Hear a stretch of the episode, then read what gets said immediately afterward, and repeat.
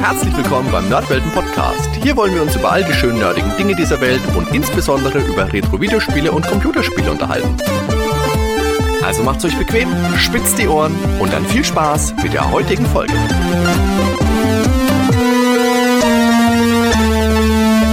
Herzlich willkommen beim Nerdwelten Podcast. Heute ist Hardy nicht dabei und Dan ist auch nicht dabei. Jetzt fragt ihr euch sicher, was ist da los? Ich habe mir Elena eingeladen, Elena Schulz, und wir reden zusammen heute über Deus Ex. Also herzlich willkommen, Elena. Hi. Hallo, danke schön für die Einladung. Wenn mich jemand über Deus Ex reden lässt, bin ich natürlich immer gleich am Start. das habe ich schon mal gehört, ja. Deshalb auch gleich meine Frage nach dem Passwort. Wie heißt das Passwort?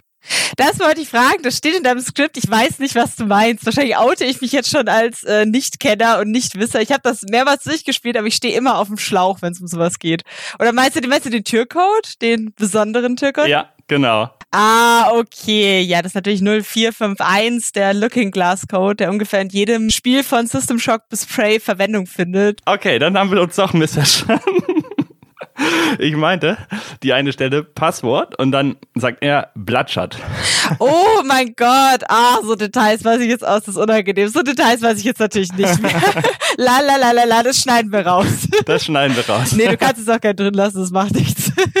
Die Leute können schon wissen, dass auch, äh, auch Fans mal Dinge vergessen. Nee, ich weiß auch nicht, ich musste sofort an den, an den Türcode denken, weil der, finde ich, sowas ist, was sich durch so viele Spiele mittlerweile zieht. Ich, das ist ja interessant, das wusste ich gar nicht, dass der 0451, dass das ein bekannter Code ist bei Looking Glass. Echt, das ist, das, ist, das ist ja krass. Ich dachte, das ist so mittlerweile so der, der Insider, den schon jeder gehört hat. Ich habe heute auch witzigerweise gelesen, dass das angeblich auch irgendwie deren Türcode im äh, Studio war. Aber das ist äh, so ein Running Gag. Das soll auch angeblich eine Anspielung auf äh, Fahrenheit 451 sein. Ah, okay.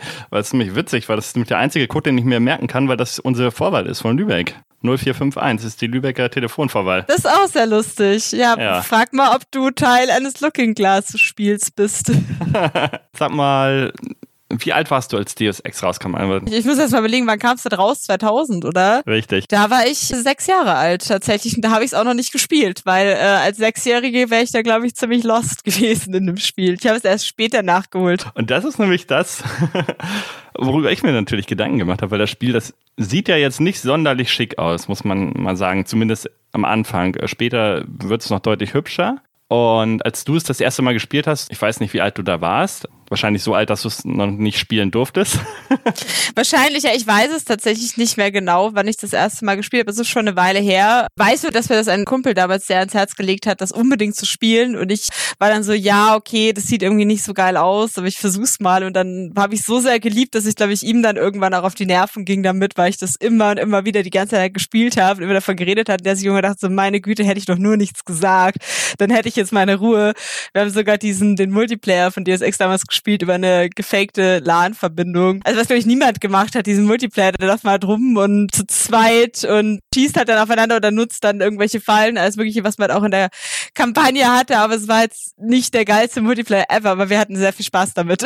Obwohl mit den Granaten, mit den Lamps, das stelle ich mir schon lustig vor, wenn man alles barrikadiert. Ja, ja, es war immer lustig, wenn da jemand reingelaufen ist von uns. Das haben wir nämlich bei GoldenEye auf dem N64 gerne mal gemacht. Da gab es auch so eine Annäherungsnimin. Und dann haben wir ja eine Türseite komplett versperrt und haben uns verschanzt in den Raum, bis jemand reinkommt. Irgendwann ging es nur noch darum, wer halt äh, witziger die Minen platziert, damit es den anderen halt äh, ein Stückchen zerreißt sozusagen. Und ich habe nämlich tatsächlich gedacht an irgendwelche Geschwister oder so bei dir, dass die dir das näher gebracht haben. Aber Freunde ist ja relativ ähnlich dann. Ja, genau. Ich habe tatsächlich keine älteren Geschwister. Das heißt, äh, wenn, dann hätte mir das nur meine jüngere Schwester beibringen können. Das wäre auch schwierig gewesen. ja, aber deine jüngere Schwester konntest du auch noch nicht dafür begeistern, oder ist sie auch so Deus Ex? Äh, für Deus Ex nicht leider, weil sie spielt eigentlich fast ausschließlich auf der PS4 und äh, da ist, ist nicht so viel mit Deus Ex, weil ich müsste mal versuchen, ihr die neueren ans Herz zu legen tatsächlich. Ja, das stimmt. Die beiden Teile, die sind ja, ich glaube, auf der Konsole auch relativ gut spielbar, denke ich mal. Der erste ähm, Teil, kann man ja schon mal sagen, der wurde später noch auf der PlayStation 2 umgesetzt. Ich glaube 2001. Und ich glaube, die Umsetzung, die war sogar auch ganz ordentlich, aber ja, genau, das hat eher so was so für mich so nett zu wissen, aber habe ich dann natürlich äh, ja, nicht nochmal halt auf der PS2 gespielt, sondern auf dem PC nur. Ja, genau. Also Half-Life kam ja, glaube ich, auch auf der PS2 dann und ja, habe ich auch nie gespielt tatsächlich. Also sind für mich PC-Spiele beides zum Beispiel. Ja, total.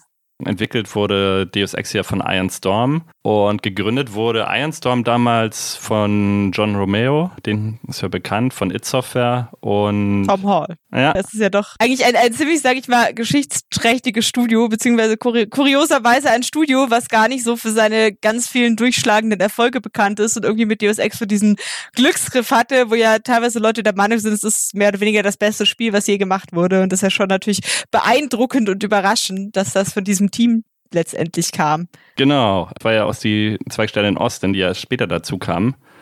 Und ja, nicht in Dallas halt. Ja, und in Dallas, ähm, die, die, wurden ja halt so hoch gefeiert, Vorschusslehrbäume ohne Ende, haben halt massig Geld bekommen von Eidos Interactive und wurden auf Revox-Stars behandelt in so einem Penthouse im Hochhaus. Und ja, die haben ja nichts Vernünftiges im Prinzip zustande gebracht. Daikatana ähm, war ja wirklich nicht gut. Storm over Gift 3 sagt mir gar nichts. Ich weiß nicht. Ich habe beide nicht gespielt, aber gerade bei Daikatana gab es ja auch diesen riesigen Backlash, als die Leute, ich glaube, das war ein klassischer Fall von Risiko, Erwartungshaltung und dann kommt halt was, was die Leute furchtbar enttäuscht, wo die Leute dann merken, huch, der kann ja doch nicht zaubern. Das ist halt was, was dann immer schwierig ist. Für mich ist auch eben eine Person, die ich ganz stark mit dem Studio eben und auch mit Deus Ex natürlich verbinde, ist Warren Spector, ja. der ja, glaube ich, dann erst später dazu kam. Genau. Der hat ja vorhin an Ultima gearbeitet, an Wing Commander oder an System Shock vor allem, was natürlich Deus Ex auch sehr geprägt hat hat. Ja, und am ersten Thief-Teil hat er ja auch mitgearbeitet. Stimmt, genau. Ja, Thief ist tatsächlich als Reihe komplett an mir vorbeigegangen. Oh. Das muss ich endlich mal nachholen. Ja. Bin großer Schleichfan, deswegen das liebe ich wahrscheinlich. Genau, weil das ist für mich auch ganz wichtig im Zusammenhang mit Deus Ex halt äh, weil gerade Thief 2 finde ich genial, aber Thief 1 damals auch. Allerdings gibt es irgendwo diesen Punkt im Spiel, von da an wird es für mich unspielbar, weil dann musst du gegen Gegner kämpfen und auch noch gegen irgendwelche Monster spinnen und da geht halt völlig dieser Schleichaspekt dann verloren. Und das ist so ab, weiß ich nicht, Level 6, 7 und das, da habe ich immer nicht mehr weitergespielt. Ich weiß nicht, ob später dann wieder anders wird, ich denke mal, aber da haben sie irgendwie den Schleichweg verlassen. Das finde ich schade. Ich habe auch, äh, ich hole gerade das allererste Hitman nach, das Codename, Codename 47. Das ist ja auch so, dass es eigentlich als Stealth-Game reingeht, was damals, ich weiß gar nicht mehr, wann es genau rauskam, aber das war ja doch eher innovativ, dass so ein äh, quasi Third-Person-Shooter einfach sagt, nö, hier wird nur geschlichen.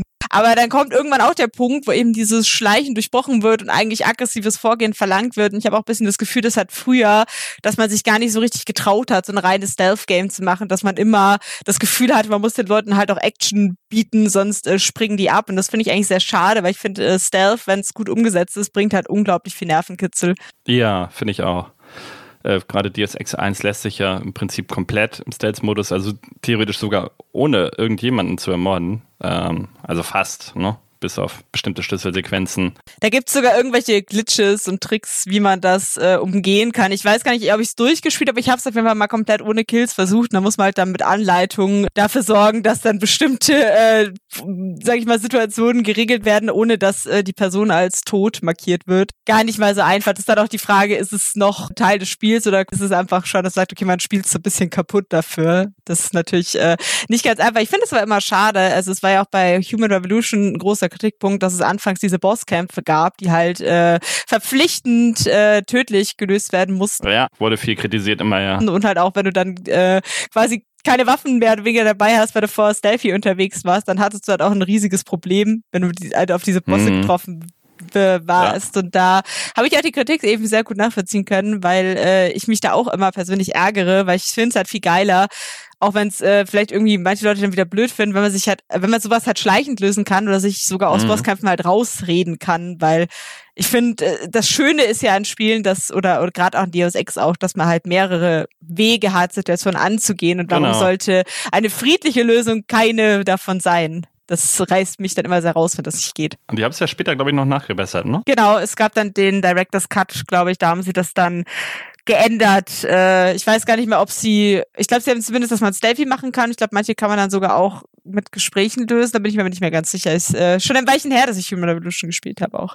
Ja, ich hatte da jetzt zumindest, war ich so weit bewaffnet, glaube ich, dass es ging. Ich habe es ja auch im Prinzip Stealthy gespielt, aber es ging bei mir. Also ähm, ich habe mir auch schon gedacht, hoch, ja, jetzt kommt hier ein Bosskampf, aber ich musste jetzt, glaube ich, nicht cheaten oder so in dem Moment. Aber kommen wir nochmal zurück zum ersten Teil auf jeden Fall, beziehungsweise zum Entwicklerstudio, ähm, weil, wie du schon gesagt hast, also DSX 1 war ein Riesenhit. Und dann kam ja DSX 2 eben auch noch, Invisible War vom selben Studio. Und Thief 3, Deadly Shadow, haben sie auch noch rausgebracht. Und danach haben sie im Prinzip zugemacht. Und Deus Ex 3 war aber wohl schon in Arbeit, wurde aber eingestellt zu dem Zeitpunkt. Und erst eben durch Human Evolution wieder fortgesetzt. Genau, das war ja auch quasi, also es ist ja ein äh, Prequel zum ersten Deus Ex, aber es ist ja ein bisschen auch so eine Art Reboot, um halt neue Leute in die Reihe zu holen. Ja. Es hat ja also bis auf Querverweisen nicht mehr so super viel äh, mit dem Original zu tun. Was ich persönlich schade finde. Ich mag die neuen Teile auch sehr gerne, aber ich hätte auch gerne das ursprüngliche Deus Ex 3 in den ursprünglichen Plan gesehen. Aber es ist, glaube ich, mhm. Deus Ex trotz des großen Erfolgs des ersten Teils, glaube ich, hat es halt als an der Kasse, sage ich mal, als Verkaufsschlager schon immer schwer. Der Deus Ex ist für mich halt so ein klassischer Kritikerliebling, der einfach nicht genug gekauft wird, leider. Ja, das ist, glaube ich, tatsächlich so. Und Deus Ex Online gab es wohl damals auch noch. Habe ich nie mitbekommen. Hast du da mal was von gehört? Nee, gar nicht. Was ich halt weiß, sie hatten ja dann später bei Human Revolution und so weiter vor, dieses Deus Ex Universe zu erschaffen, was ja irgendwie auch, also es gab ja, glaube ich, bei, ich weiß gar nicht, was bei Kind Divide, es gab ja irgendwann diesen Breach Multiplayer oder was das war. Mhm. Und es gab ja auch Comics und ich glaube, sie wollten gerne so ein großes Deus Ex Universum haben, wo dann quasi irgendwie Comics und Spiele und Online und äh, alles Mögliche mit drin ist. Und das funktioniert halt bei einer Marke wie Deus Ex einfach nicht. Da tut sich schon sowas wie Assassin's Creed schwer, sage ich ich jetzt mal, ja. sich dann doch mehr zu erweitern. Das ist deutlich größer als Deus Ex und also so, so ein großes Universum mit ganz vielen Tie-Ins, das schaffen einfach nur wirklich große, beliebte Marken. Und bei einem Deus Ex will ich das auch gar nicht unbedingt. Ich brauche da irgendwie nicht jetzt noch ein Multiplayer und ein Mobile-Spiel und eine App und äh, ein Comic ja. und ein Buch. Ein Comic und ein Buch vielleicht noch eher, weil das Universum ja so viel hergibt. Gab's ja auch, aber äh, dann wird's halt schon schwierig. Ja, ich könnte mir auch vorstellen, dass man da spannende Bücher durchaus machen könnte. Ich bin jetzt selber nicht so der Büchernah, aber ähm, in Richtung Thriller. Ich habe mir mal eine Verfilmung tatsächlich gewünscht, Anfang der 2000er. Ich war ja, ähm, also ich bin 83 geboren, als das rauskam, war ich also 17 oder 16 und wurde 17 wahrscheinlich. Und ich habe mir immer gedacht, das ist ein super Filmstoff. Also eben auch, weil man ja vorher solche Verschwörungssachen durch Akte X kannte oder so. Und die haben das ja schon relativ gut umgesetzt in Serienformat. Da habe ich mir mal eine Verfilmung gewünscht, aber kam ja leider nichts. Vielleicht macht Netflix ja was, wer weiß. Die schnappen sich viel alten Kram. Ja, aber wie du schon sagst, die Marke ist vielleicht aber nicht groß genug. Weil das halt auch eine Chance ist. Also ich denke so, wenn man jetzt einen DSX-Film machen würde, also klar, wahrscheinlich wären die Leute nicht zufrieden damit. Also weil es ist ja dann immer so, wird dann auf der Vorlage nicht gerecht. Ich finde es aber trotzdem immer ganz spannend, weil ich denke mir immer, also es nimmt einem das Original ja nicht weg in dem Sinne, dass man jetzt sagt, äh, das wird dadurch irgendwie schlechter, sondern man hat einfach eine andere Sichtweise und warum denn nicht? Also ich, ja. ich stelle mir das auch ganz cool vor, eben weil das Szenario, sag ich mal, sehr Hollywood-tauglich ist. Man hat irgendwie Action, man hat coole Agenten, man hat diese, diese Augmentierung, die einem übermenschliche Kräfte verleiht. Eben, ja. Und man hat eben diese von Verschwörung durchzogene Welt, wo halt alles, das ist ja, das Krasse an diesem Spiel ist ja eigentlich sämtliche Verschwörungstheorien, die es zu der Zeit gab, irgendwie von Area 51 über Illuminaten bis hin zu Weiß der Geier, sind ja alle in dem Spiel und sind alle echt in diesem Spiel. Und, und es ist halt so faszinierend zu sehen, wie Deus Ex halt so eine Realität weiterdenkt und dem all diese Sachen halt wirklich existieren und wie man dann als Spieler damit konfrontiert wird, dass sozusagen diese Welt überhaupt nicht ist, was sie scheint. Und das hat sehr, sehr gut gemacht. Und das ist eben auch so ein klassischer Stoff, sage ich mal, wenn man sich so äh, Sakrileg und alles Mögliche anschaut. Das äh, lieben die Leute ja auch auf der großen Leinwand. Genau, das kam ja danach und da habe ich natürlich auch wieder an, als Illuminati dann auftauchten oder auch bei der Assassin's Creed-Reihe waren ja auch solche Sachen mit drin. Kamen mir natürlich immer nur sofort wieder die Gedanken an Deus Ex. Ja, total. Also, das war für mich einfach das erste Spiel was damit äh, ja eben den Spieler konfrontiert hat mit solchen Verschwörungstheorien. Ja, finde ich super spannend. Aber lass uns doch mal drüber reden. Was ist denn so das, was du an Deus Ex am meisten liebst? So, was ist so für dich das, was das Spiel wirklich toll macht? Ja, im Prinzip ist es diese Spielerfahrung, wie du schon vorhin gesagt hast, dass man immer ja, den Weg gehen kann, den man selber möchte. Also mindestens, ja, heutzutage wirkt es gar nicht mehr so als, als was Besonderes, aber damals war es halt extrem besonders, dass du dir aussuchen konntest, suche ich einen Weg ins Haus rein, irgendwie durch einen Lüftungsschacht oder über eine Kiste übers Dach? Oder ähm, spreche ich mit den Leuten, dass mir da jemand vielleicht einen Code gibt für eine Schlüsseltür, äh, also für eine Codetür? Oder hacke ich das Ganze oder sprenge ich die Tür einfach auf mit einer Granate. Also es gibt immer so viele Wege, also meistens mindestens drei, wenn nicht noch mehr. Und diese Vermischung von Ego-Shooter und Rollenspiel, was es sicher eben auch bei System Shock schon gab, wobei ich da erst den zweiten Teil dann später gespielt habe. Den ersten habe ich nie gespielt, leider. Ich habe den ersten auch nicht gespielt tatsächlich. Ich habe den zweiten auch nicht durchgespielt. Den habe ich auf jeden Fall mal gespielt. Aber äh, ja, ich stimme dir da auf jeden Fall zu. Ich finde auch, also heute ist das vielleicht schwierig, so weil man so viele Spiele jetzt hat, wie auch in Cyberpunk oder so, die das ja auch anbieten. Aber das war damals schon revolutionärer, sag ich mal, dass eben so ein Shooter vor allem sich, die ja oft dann sehr linear waren zu dieser Zeit und auch heute es teilweise noch sind, äh, wenn man sich Call of Duty und so weiter anschaut und halt gesagt hat, hey, wir geben dir diese auch wirklich großen, weitläufigen Level, was auch nicht selbstverständlich war. Und quasi hier sind lauter Türen, hier sind lauter Waffen, hier sind lauter Möglichkeiten. Du kannst schleichen, du kannst irgendwie hacken, du kannst irgendwelche Türen eben mit einem Dietrich öffnen oder mit so einem Multitool oder du kannst äh, alles Mögliche machen in dieser Welt und es, solange es funktioniert, ist es okay. DSX hat ja nicht das, wie manche Spiele machen, wo später auch Human Revolution dafür kritisiert wurde, dass das äh, Stealth quasi bevorzugt wurde, also dass man mehr XP bekommen hat, wenn man geschlichen ist, sondern das Coole am ersten DSX war ja, dass wenn du, sag ich mal, geschafft hast, alle zu erschießen, was mit dem Shooter-System nicht ganz einfach war, weil es eben auch durch die Rollenspielelemente gerade am Anfang konnte man nicht so gut zielen. Das heißt, das Fadenkreuz hat er gezittert wie blöd. Das heißt, man hat es im Zweifel dann nicht geschafft, da gleich wie Rambo reinzustürmen. Aber wenn man es geschafft hat, war es auch valide. Was ich persönlich auch immer noch richtig cool finde, was heute auch viele Spiele nicht machen, das Spiel antizipiert sehr viel, was du machst und reagiert darauf. Es gibt dann Möglichkeiten, du kannst dann zum Beispiel eigentlich sehr wichtige Figuren einfach umbringen jedes andere Spiel hätte dir das dann verboten oder wäre sogar kaputt gegangen, hätte irgendwie Game Over angezeigt. Und DSX reagiert einfach da drauf. Du sagst, du, der schießt jemand, dann kriegst du einen Anruf so, what the fuck, was hast du gerade gemacht? Du hast diese Person erschossen. Oder geht das Spiel weiter? Oder wenn du eine Entscheidung triffst, zum Beispiel, selbst wenn du sie nicht wissend triffst, da gibt es eine Stelle, wo deine Person zum Beispiel sterben kann und ich habe die beim ersten Mal sterben lassen, weil ich überhaupt nicht verstanden habe, dass ich sie retten kann. Und dann war ich so, oh, das wäre gegangen. Ach krass, weil das Spiel eben einfach nicht alles unbedingt so kommuniziert und dir aber auch sehr viel durchgehen lässt. Und das finde ich nach wie vor sehr bahnbrechend, sage ich mal, weil dieses Spiel so robust ist in seinen Systemen und gleichzeitig so vorausschauen deinen Spieler so gut kennt. Das stimmt, auf jeden Fall. Stimme ich in allen Punkten zu 100 Prozent zu. Ich glaube, wir müssen ja auch nicht spoilerfrei sein, ne? weil, äh, ja, wer sich so einen Podcast anhört. Ich weiß halt nicht. ich möchte eigentlich ganz gerne, dass Leute das anhören, die Deus Ex noch nicht kennen und dann sofort losspielen wollen. Okay. Und wenn ich ihnen alles verrate, mache ich vielleicht wir können ja so, so ein bisschen spoilern. Also ich würde jetzt ungern alles vorwegnehmen, okay. das heißt so Ende und alles Mögliche, aber natürlich schon ein bisschen die Story. Aber halt so, so, dass jemand das noch spielen kann. Weil ich weiß ja natürlich genau, welche Person du meintest, die man retten kann, ne? Aber das ist ja was, wie ich sage, das müssen die Leute jetzt, wenn ihr es noch nicht gespielt habt, dann äh, spielt das jetzt ja. und findet selbst heraus, was ich meine. Und, okay. Und das war bei mir nämlich genauso. Ähm, ich habe es beim ersten Mal auch nicht geschafft, diese besagte Person zu retten und ich wusste es auch nicht, tatsächlich. Witzigerweise in Cyberpunk, das gibt's äh, fast exakt das gleiche ich verrate auch nicht, welche Person es ist, aber ich habe mich so erinnert gefühlt okay. und ich habe es wieder nicht gecheckt. Ich habe die Person wieder nicht gerettet und äh, für den nächsten Durchgang nehme ich mir jetzt vor, das zu ändern. Das verrate ich natürlich nicht. Cyberpunk ist ja gerade erst rausgekommen, aber achtet mal drauf. Ja, vielleicht sogar eine äh, kleine Hommage. Wer weiß das schon. es könnte sein, ja. ja. Ähm, was ich halt auch noch mega faszinierend fand, diese reale Umgebung. Gut, wenn man es so nimmt, Duke Nukem 3D war annähernd in so einer realen Umgebung, aber sonst hattest du Half-Life, was halt komplett in diesem wissenschaftlichen Real unterwegs, ähm, Doom oder eben auch Unreal.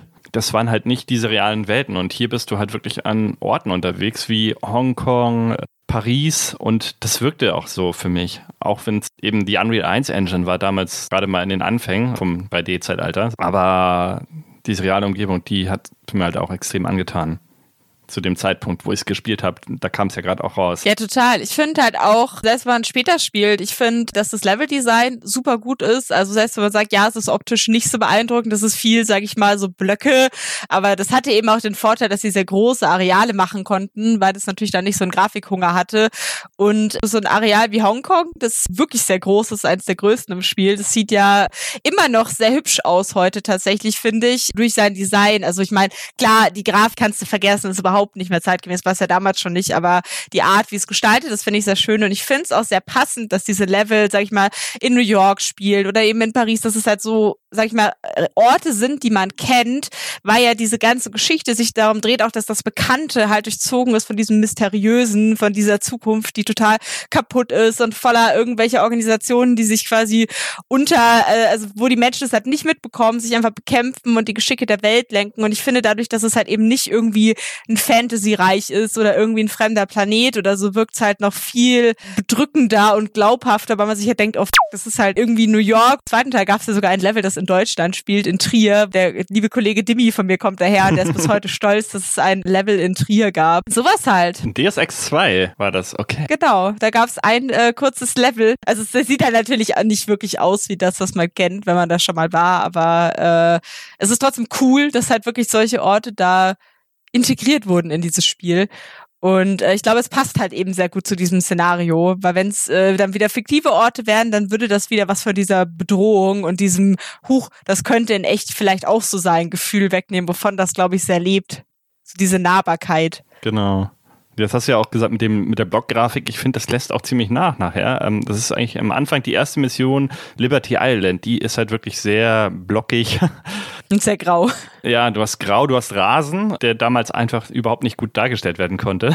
Das heißt, das sieht aus, als wenn du auf grünen Teppich rumläufst und hast halt die äh, eingestützte Freiheitsstatue. Das fand ich immer schon cool, dass so der Kopf abgefallen ist von der Freiheitsstatue. Symbolisch, sage ich mal, sehr stark. So. Ja, richtig. Aber Hongkong mit der Leuchtreklame und so, und mittlerweile kannst du jetzt halt mit DirectX 12 Shadern spielen und hast dann entsprechend so Blumeneffekte und so.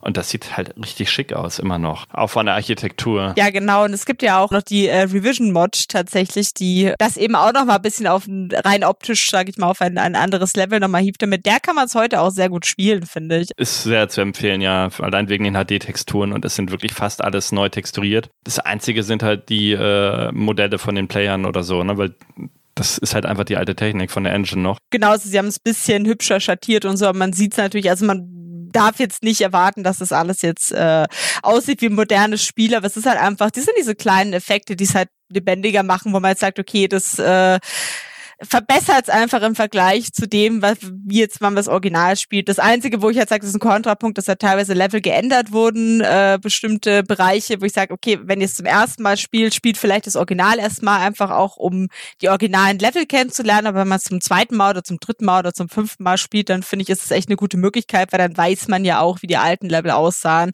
und hat dann den Vergleich.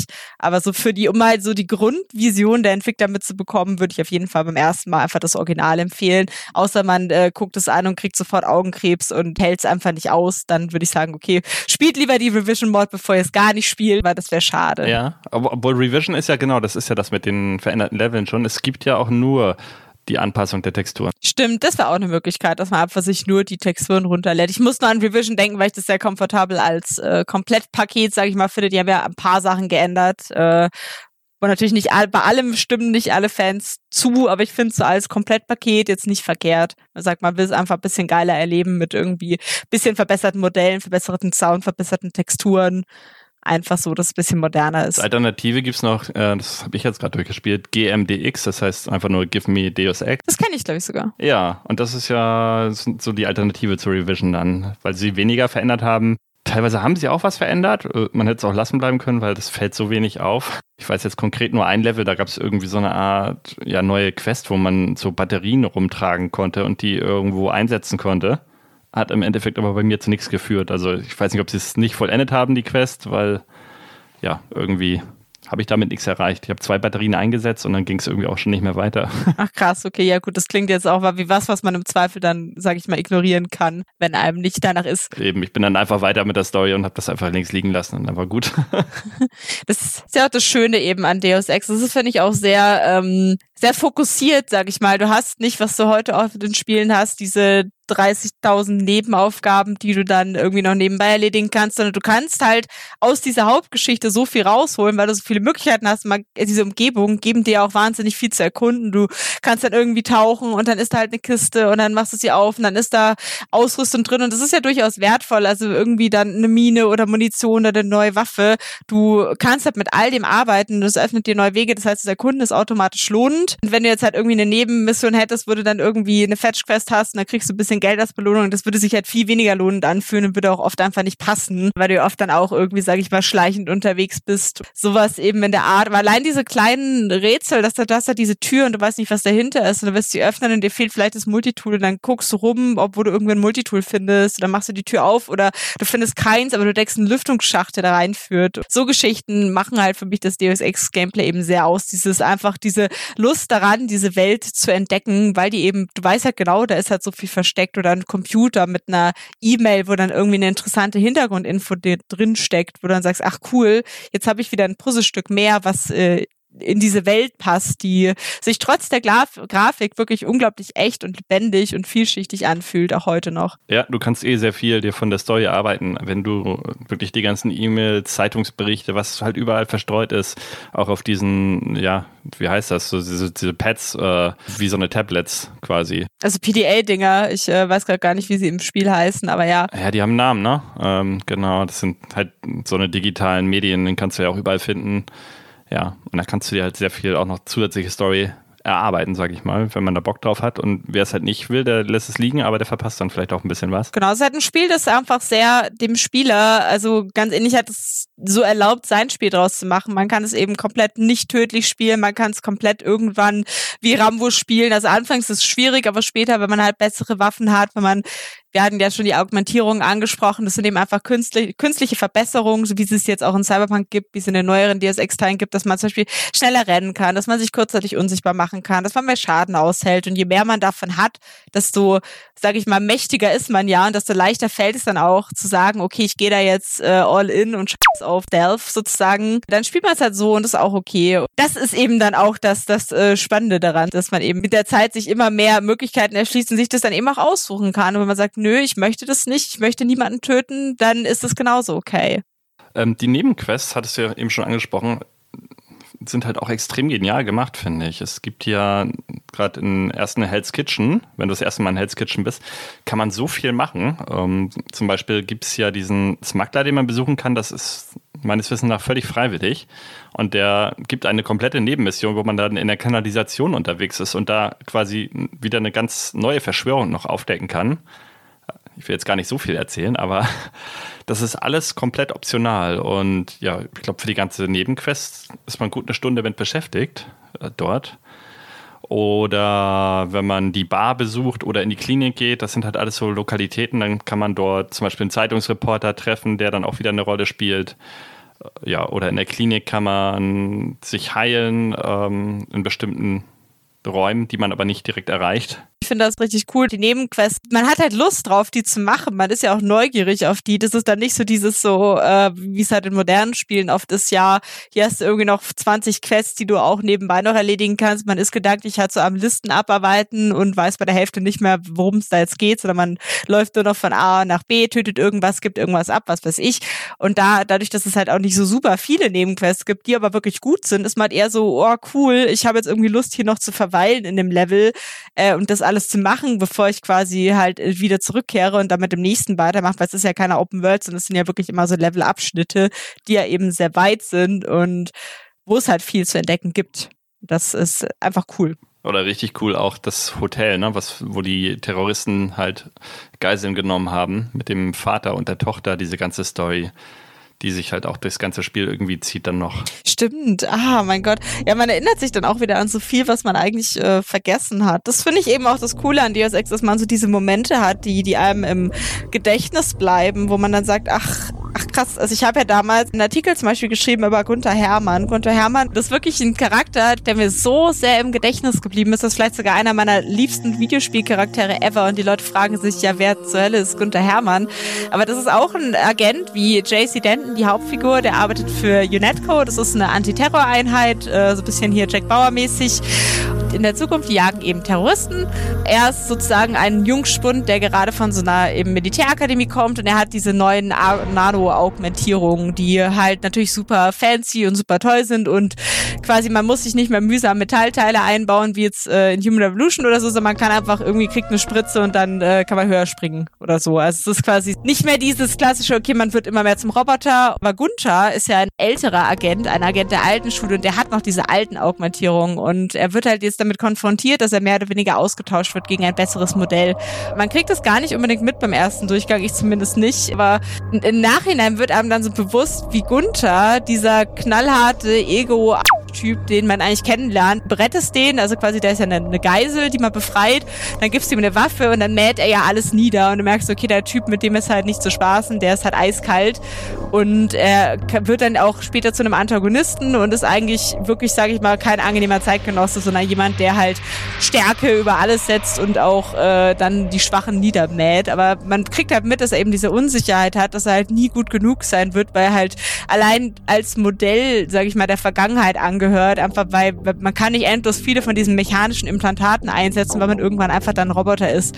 Man muss halt einfach mit diesen Schwächen dann auch leben. Es gibt diese Stelle im Spiel, wo er dann versucht, einen Getränkeautomat zu bedienen und er behauptet dann die ganze Zeit, das ist eine Verschwörung, dass er immer die, das falsche Getränk kriegt und seine Kollegin sagt halt, ja, pass auf, ich glaube, äh, du hast halt einfach diese Finger sind halt so überaugmentiert, du triffst halt den Knopf nicht mehr und das illustriert das für mich so schön, dieses so, er ist halt eine Kampfmaschine, die halt an sowas Kleinem scheitert, wie einen blöden Knopf zu drücken, einfach weil er halt so überaugmentiert ist und über vollgepackt. Ist wie so, wie so ein Typ, der seine Muskeln bis zum geht nicht mehr trainiert hat und dann ganz gar nicht mehr seinen Arm richtig bewegen kann. So ist er halt auch. Das hat mich dann im Nachhinein so sehr berührt, irgendwie seine Geschichte, weil ich mir dachte, ja, das kennen wir ja alle irgendwie. So dieses Gefühl, man, man wird irgendwas einfach nicht gerecht und egal was man macht. Und äh, das ist dann wiederum sehr menschlich. Äh, so, das ist dachte ich mir im Nachhinein, wie cool das ist, dass die Person, die eigentlich am meisten zur Maschine ist, ähm, die menschlichsten Schwächen letztlich hat. Und das ist für mich so das, was Deus Ex so in einem Bild verkörpert. Also diese,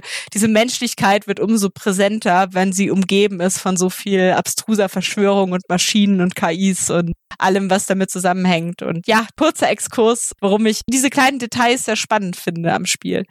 Auch sehr schön nochmal zu lesen auf deiner ähm, Internetseite thelastpixel.de. Auf jeden Fall empfehlenswerter Artikel. Dadurch bin ich übrigens auch auf dich gestoßen erst, dass wir was über Deus Ex machen müssen, weil ich habe gedacht, wenn ich mit jemandem Deus Ex mache, dann mit dir. Durch den Artikel. Oh, danke schön. ja, ich glaube, da hat man gesehen, wie, wie viel Liebe ich äh, für dieses Spiel empfinde. Ja, meine beiden Pod Mit-Podcaster, die haben es tatsächlich beide noch nicht gespielt, äh, was schade ist, aber ja. Aber gut, dass wir nicht spoilern. Die können sich das dann anhören und dann äh, sofort loszocken. Ja, mal gucken, ne?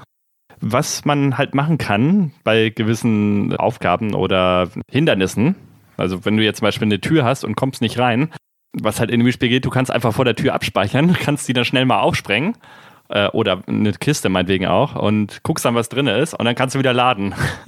ich weiß nicht, ob du das auch so gemacht hast oder ob du tatsächlich ja gespielt hast, äh, nee, ich speichere wirklich nur, wenn ich das Spiel beende oder äh, vor einer gefährlichen Stelle.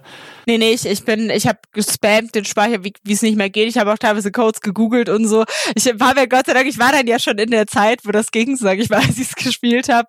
Ich bin da relativ gnadenlos oft bei Spielen. Also wenn ich so eine Möglichkeit habe, wie irgendwie viel zu Speicher zu spammen oder so, dann nutze ich das auch aus. Ich finde es in dem Fall jetzt aber nicht schlimm, weil ich meine, ich nutze auch wieder eine weitere Option letztlich, die mir an die Hand gegeben wurde, vielleicht nicht vom Spiel, aber von, sage ich mal, meinem Leben, weil das möglich ist. Und es hat für mich mein Spielerlebnis jetzt nicht verschlechtert, dass ich jetzt irgendwie dann das Gefühl hatte, ich, ich cheate total oder so, weil es gibt da einfach Momente, wo man denkt, es ist, man hat einfach nicht wahnsinnig viel Ausrüstung und jetzt mal irgendwie mein letztes Multitool für nichts zu verschwenden, ist halt einfach kein gutes Gefühl. Aber das wäre auch nochmal, wenn man komplett ohne sowas durchspielt, ne? das wäre nochmal eine besondere Herausforderung.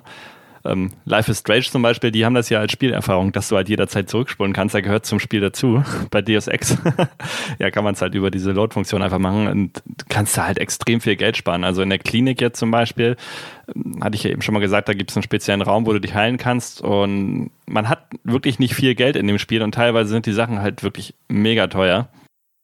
Ich will irgendwie 1600 für einen Code haben, dass du dich da permanent immer heilen kannst, weil da ist so ein Heil-Robot unterwegs und dann kannst du dich den halt immer aufsuchen.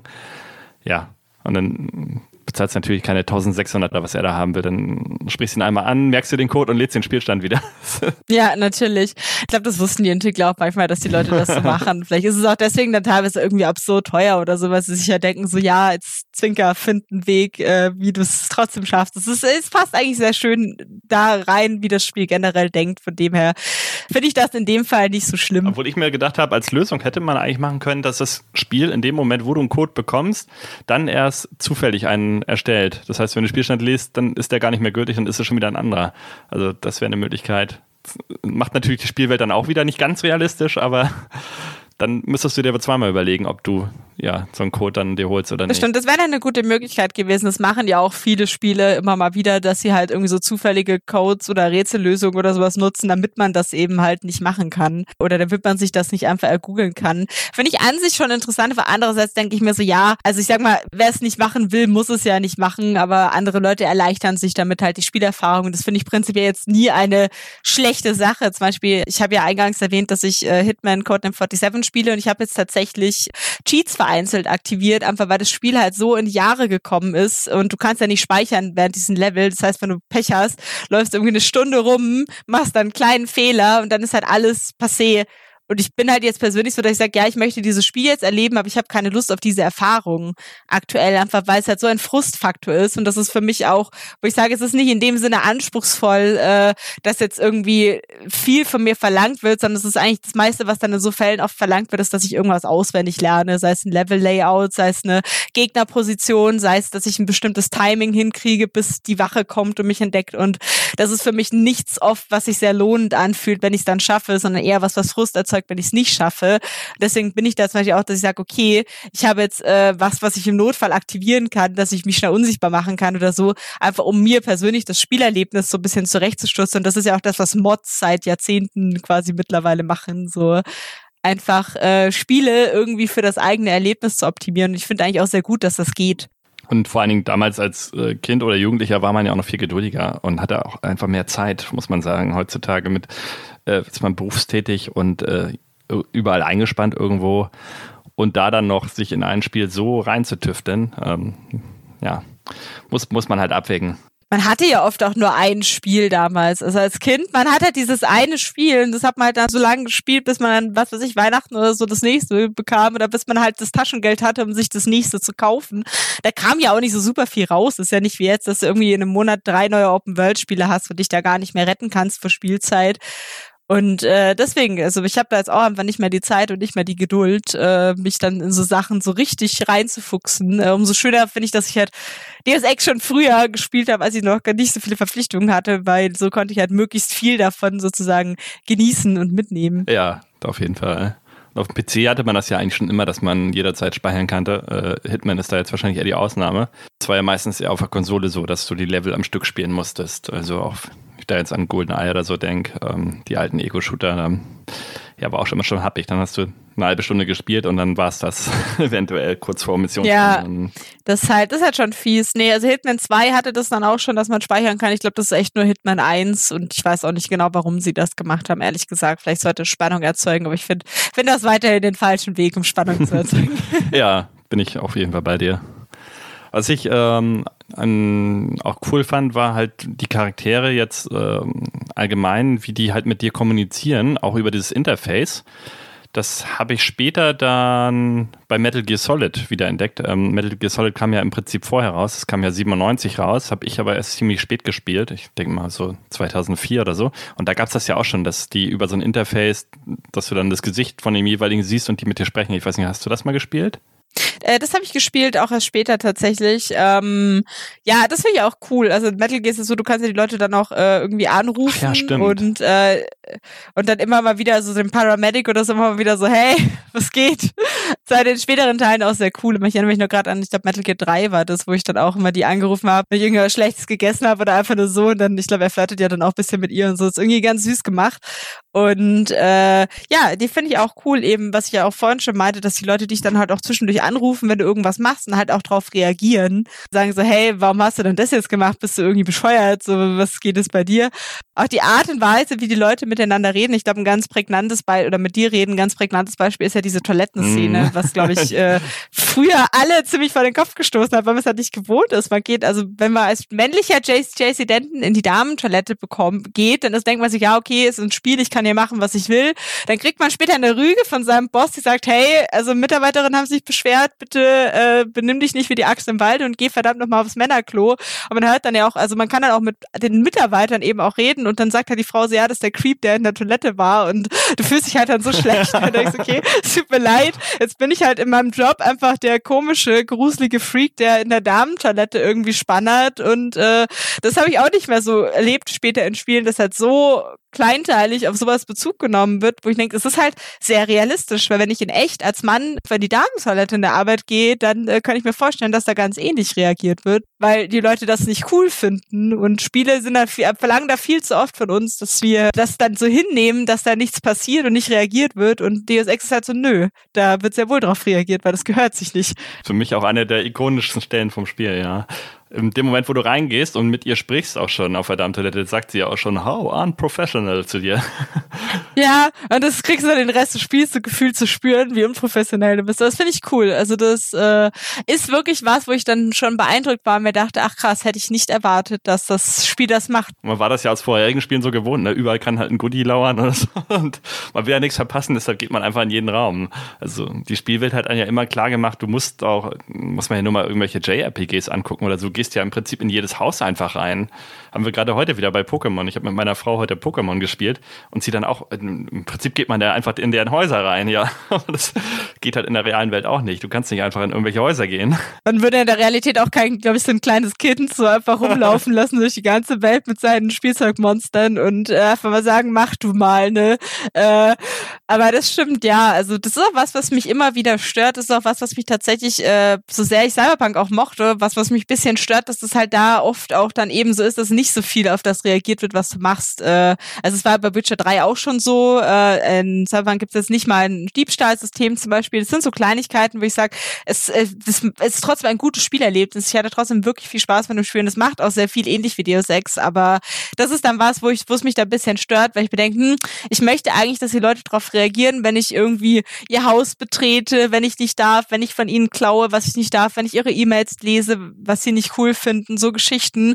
Das sind ja wirklich nur so Kleinigkeiten und ist oft dann auch eine Zeitfrage, wenn Entwickler das nicht einbauen, sage ich mal, und keine äh, Entscheidungsfrage oder es ist zu kompliziert umzusetzen oder so. Aber es ist jetzt, glaube ich, was, wenn sie es könnten, würden sie es alle machen weil es halt ein cooles Detail ist, was halt die Welt sofort glaubwürdiger macht, dass man eben nicht einfach sich benehmen kann, wie man will, sondern halt versuchen muss, wie ein Mensch in dieser Welt zu interagieren, soweit das möglich ist. Ich meine an sich, dass äh, zum Beispiel am Anfang JC Denton als Neuling allein irgendwie da reingeschickt wird, um die Terroristen zu stellen, ist natürlich in sich nicht glaubwürdig.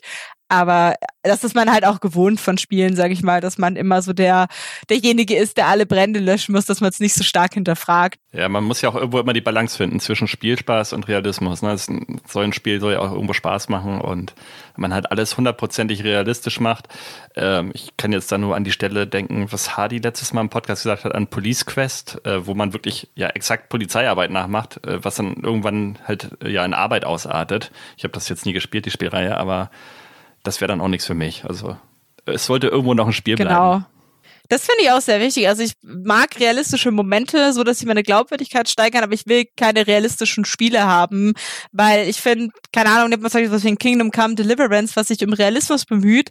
Das hat halt viele coole realistische Details. Also zum Beispiel irgendwie jagen, wenn du jagen gehst, ist es halt auch ultra schwer, einfach mit dem Bogen zu jagen. Dann wirst du aber immer besser und dann freust du dich. Du musst aber aufpassen, weil wenn du es an den Falschen verkaufst, dann äh, wirst du halt angezeigt, weil du halt Wilderei begangen hast und so. Und das hat schon, wo ich sage, das sind coole Details. Aber ich möchte jetzt nicht äh, quasi in einem Spiel in Echtzeit schlafen, essen, Geld verdienen. Also sonst würde ich halt einfach leben in der Spielwelt. Dann würde ich mir einen Job suchen, würde ich jeden Tag aufstehen, würde den Job machen, würde Geld verdienen. Und es, es, gibt ja Leute, die so Hardcore-Roleplaying machen, die das dann wirklich probieren. Und es gibt ja auch Spiele, in denen das wirklich geht. Okay, jetzt sind wir, jetzt sind wir bei Shamio unterwegs, wo man jeden Tag zum Job gehen muss und dann muss man Gabelstapler fahren, um Geld zu verdienen. Gab es da eine Stelle. Ja, genau sowas. Und aber dann, das war auch witzig, aber das war halt nicht das ganze Spiel. Das war nur so eine Phase. Dann waren wir ja. zehn Tage und dann hat man da gearbeitet und das war manchmal schon zu viel damals auf jeden Fall.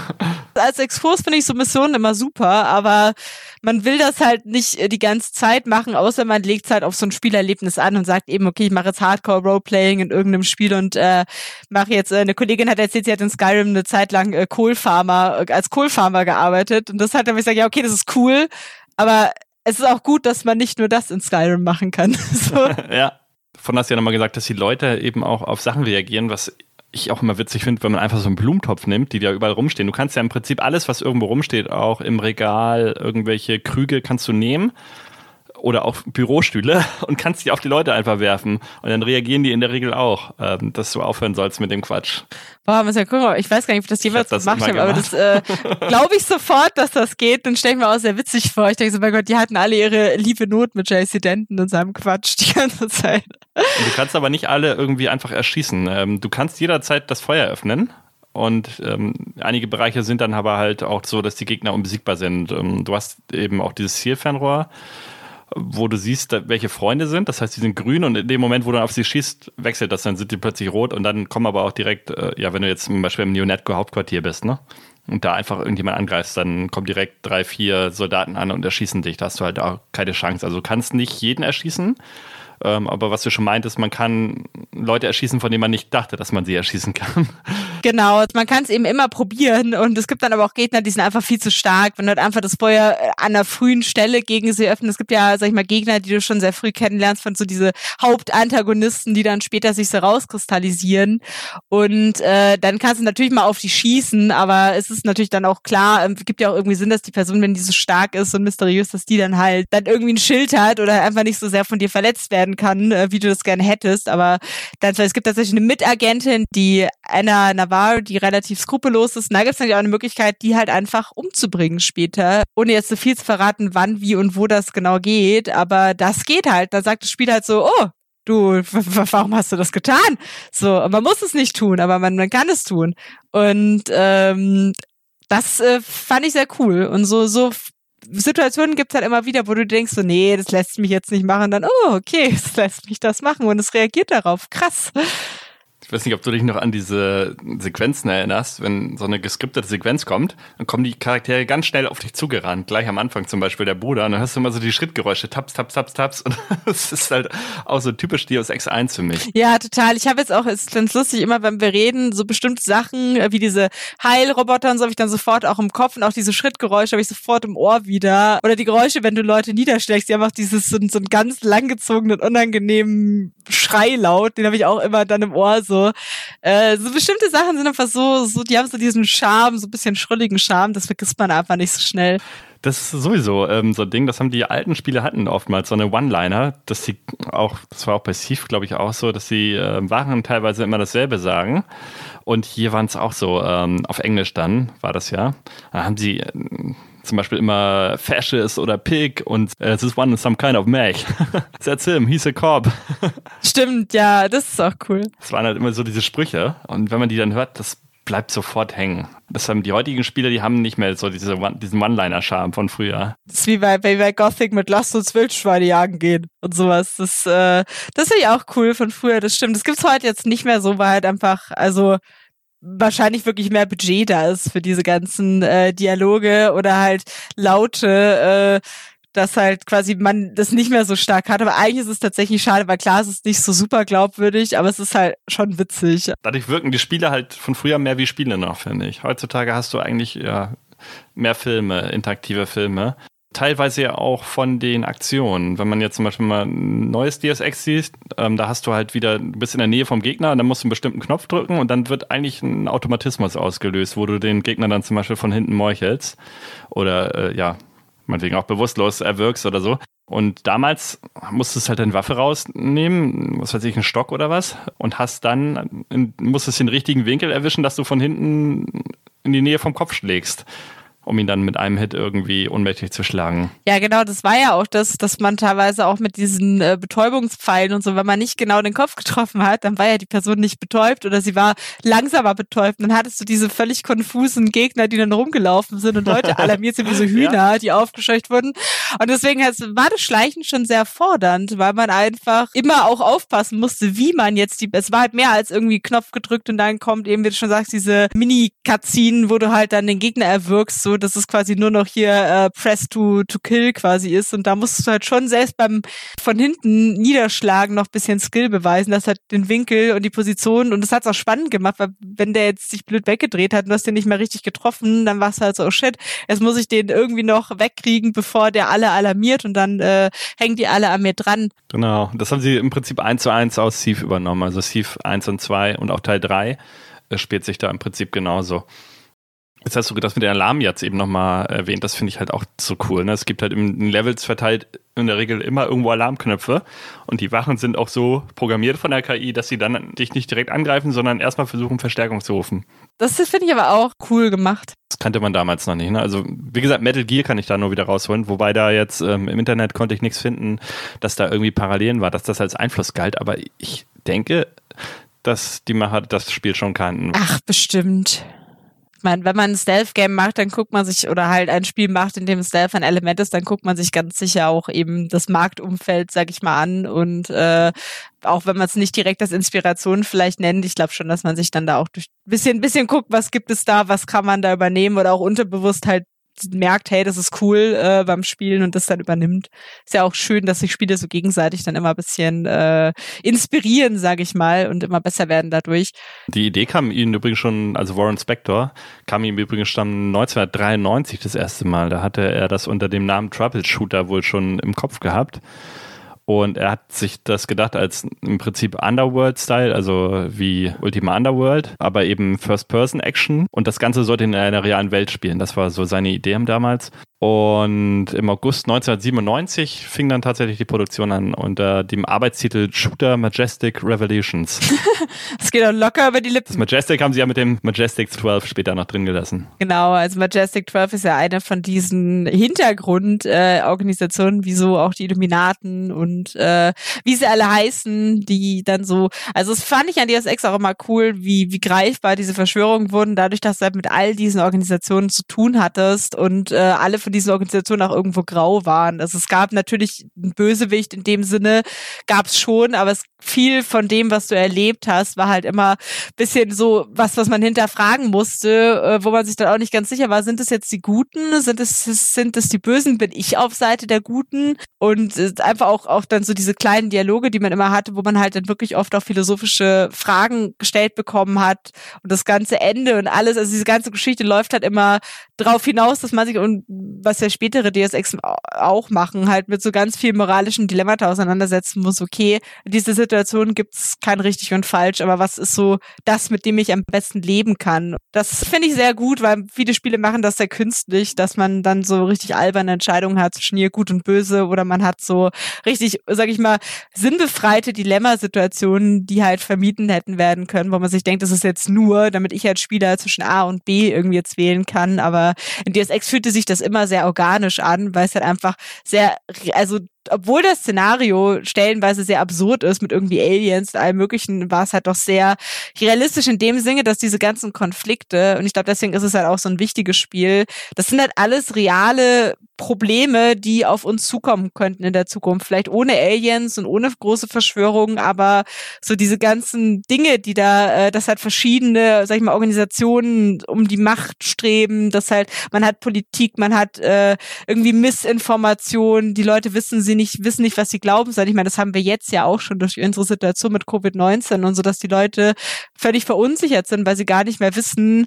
was davon ist jetzt irgendwie, hat sich jetzt irgendein Spinner ausgedacht, gedacht, was davon, was ich in den Nachrichten lese, ist jetzt wirklich irgendwie fundiert von einem Virologen bestätigt und so.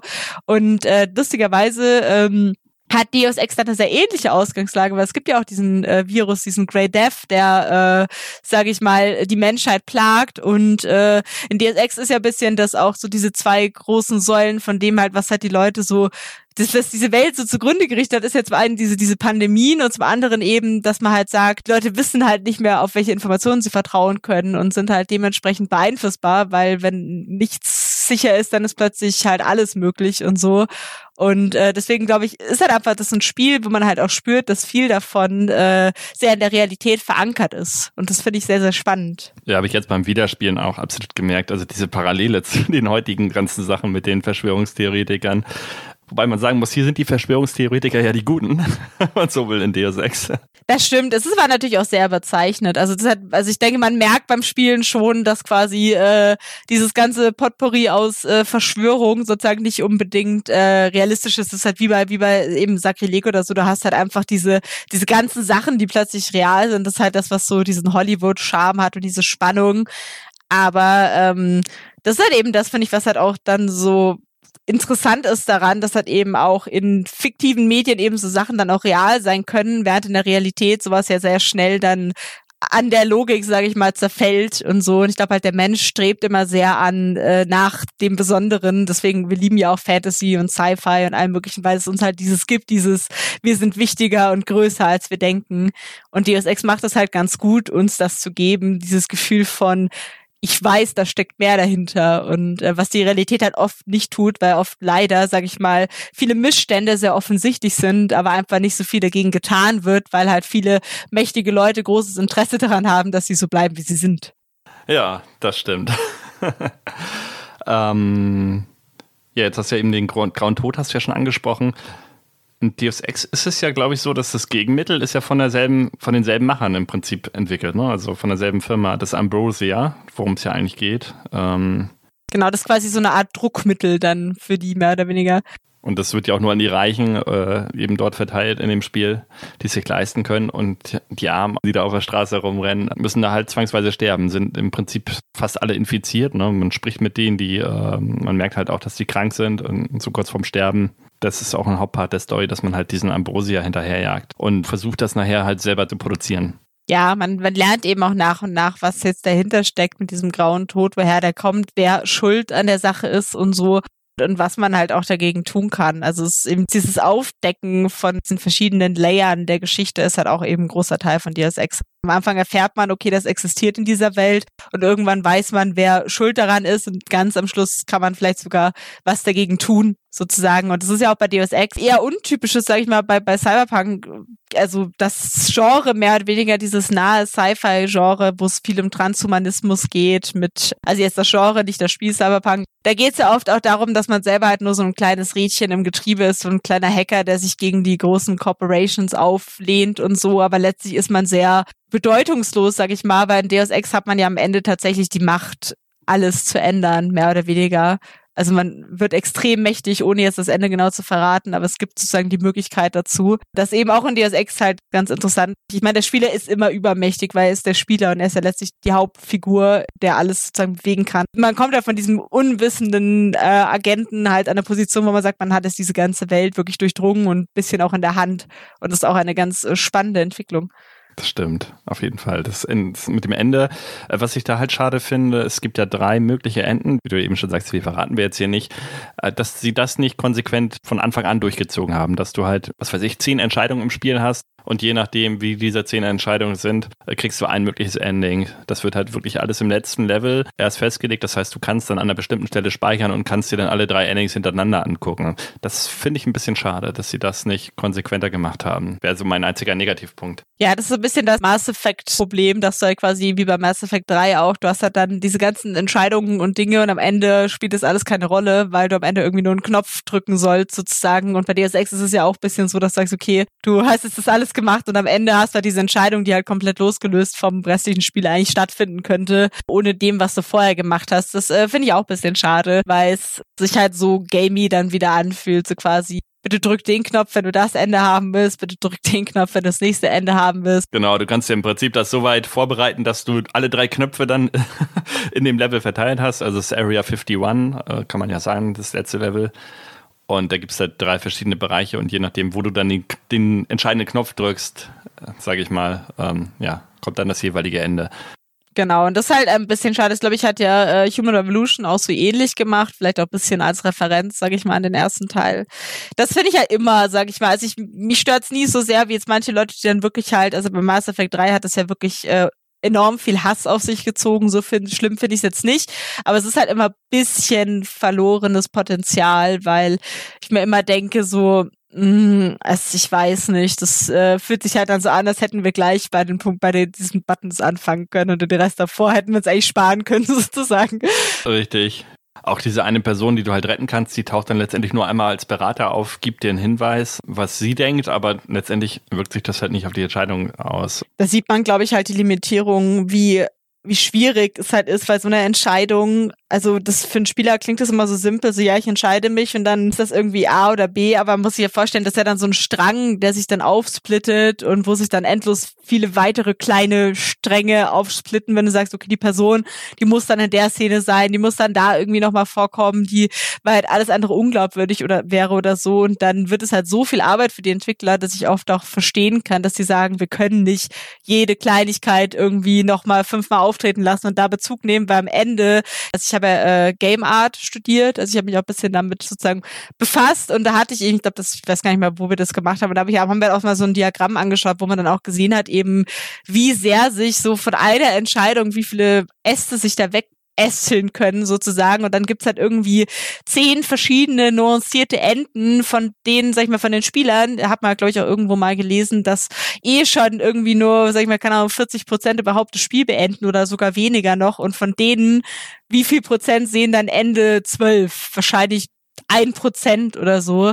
Und wenn man heutzutage die Production Values und so bedenkt, verstehe ich echt, dass die Entwickler sagen, Leute, wir können nicht für irgendwie ein Prozent der Spieler hier dieses Ende machen, äh, damit die sich freuen, dass äh, alle ihre höchst unglaubwürdigen Entscheidungen, äh, die sie getroffen haben, um zu diesem Ende zu kommen, dass die auch noch be darauf Bezug genommen wird. Klar, es ist cool, aber es ist dann echt wieder so ein so ein Abwägen zwischen, okay, was können wir den Leuten denn geben? Ich finde eben, Deus Ex mit seiner Freiheit macht viel richtig und ja, Entscheidungen sind eher so subtiler, sag ich mal. Das ist nicht dieses im Dialog, drücke A oder B, sondern es ist halt eben dieses, wie wenn ich da diese Person retten kann und das checke, dann mache ich das, dann ist es cool, dass das funktioniert hat, aber es ist nicht so, dass sich das komplette Spiel danach äh, ein anderes ist. Aber das ist auch okay für mich. Nö, genau, aber das, das meinte ich auch gar nicht. Ich meinte eigentlich eher, ähm, also das, was du jetzt sagst, wäre halt die Extremvariante. Das heißt, du rettest Person X meinetwegen und es ändern sich dadurch komplett ganze Storystränge. Was ich jetzt mir gewünscht hätte, es gibt ja quasi drei Endings mit drei Fraktionen, wenn du so willst, äh, für die du Sympathie hegst und dass man da einfach in bestimmten Dialogen im Spiel, ohne dass man das weiß, dass sich das Spiel notiert, ah, okay, der wäre mehr für die Fraktion oder mehr für die und das am Ende einfach aufaddiert und die äh, Fraktion, wo die höchste Punktzahl hat, das Ending, Ending kommt dann, dass man halt, äh, ja, vier, fünf Schlüsselsequenzen im Spiel hat, die das entscheiden, von denen du es aber gar nicht weißt. Ja, genau. Ach so, und ich meinte nur, weil du wegen der Person meintest, die da nicht mehr so viel aufgetaucht ist. Das meinte ich tatsächlich. Äh, das mit, nee, das mit den Entscheidungen finde ich gut. Das hat ja zum Beispiel auch, äh, Witcher 3 hat das ja so gemacht, dass du einfach bestimmte Schlüsseldialoge hast und die bestimmen einfach das Ende. Und äh, fand ich, äh, teilweise habe ich mich ein bisschen geärgert, weil es halt nicht unbedingt ersichtlich war, warum das jetzt, sage ich mal, die gute Variante in einem Dialog ist. Aber an sich vom Ansatz her fand ich sehr gut, dass man sagt, okay, es geht halt um eine Beziehung zu einer Person und die Beziehung wird einfach bestimmt durch die Art, wie du mit ihr interagierst. Und das halt auch das Ende für diese Person. Sowas finde ich immer sehr gut gemacht. Ja, ja, aber sonst kann man dem Spiel eigentlich nicht viel vorwerfen. Also für damals extrem viel, was es halt zu dem Zeitpunkt noch nicht gab, 2000, man muss das ja mal im Kontext der Zeit irgendwo betrachten. Und dann diese Charaktere, das, es gab ja einen Hauptbösewicht, ähm, das war ja im Prinzip Bob Page, ähm, der reichste Mann der Welt und dem gehört halt auch Page Industries und das ist ja irgendwie alles miteinander verwoben auch. VersaLife, dieser Medizinkonzern, der steckt da ja auch mit drin und es, es, wird halt auch wieder im Hintergrund alles von denen gesteuert. Ich erinnere mich auch bei, bei VersaLife noch, das ist auch eine sehr coole Mission, da bricht man ja ein bei denen und äh, soll was stehlen und ich weiß noch, dass ich dann unten war und es ist ja dann so, wenn du unten bist und du stiehlst, dann löst man ja den Alarm aus. Das war halt so ein Moment, wo ich mich bis heute erinnere, dass ich ja dann da stand und mir dachte, ja, wie komme ich jetzt hier lebend raus? Das ist halt dieser ganze, man sieht halt, man kommt da halt durch und ich, ich weiß gar nicht, ob man, ich glaube, man ist da dann noch sicher sozusagen, die greifen einen nicht an, aber man sieht halt überall diese Agenten und man ist so, okay, also das ist halt schon ein gefährlicher Bereich hier. Ich hatte diese Augmentierung, die dich kurzzeitig unsichtbar macht und du musst ja immer so diese Biozellen nutzen. Du kannst sie halt nicht endlos einsetzen, deine Augmentierung. Und ich habe dann wirklich verzweifelt immer wieder diese Unsichtbarkeit genutzt, um halt rauszuschleichen. Und das war so ein Nervenkitzel, dass ich mich wirklich noch sehr extrem an diese Versa-Life-Mission erinnere, weil ich echt einfach Panik hatte, weil ich mir dachte, okay, ich, ich muss hier jetzt irgendwie rauskommen kommen und es scheint halt nicht möglich und das zu schaffen, war so ein gutes Gefühl.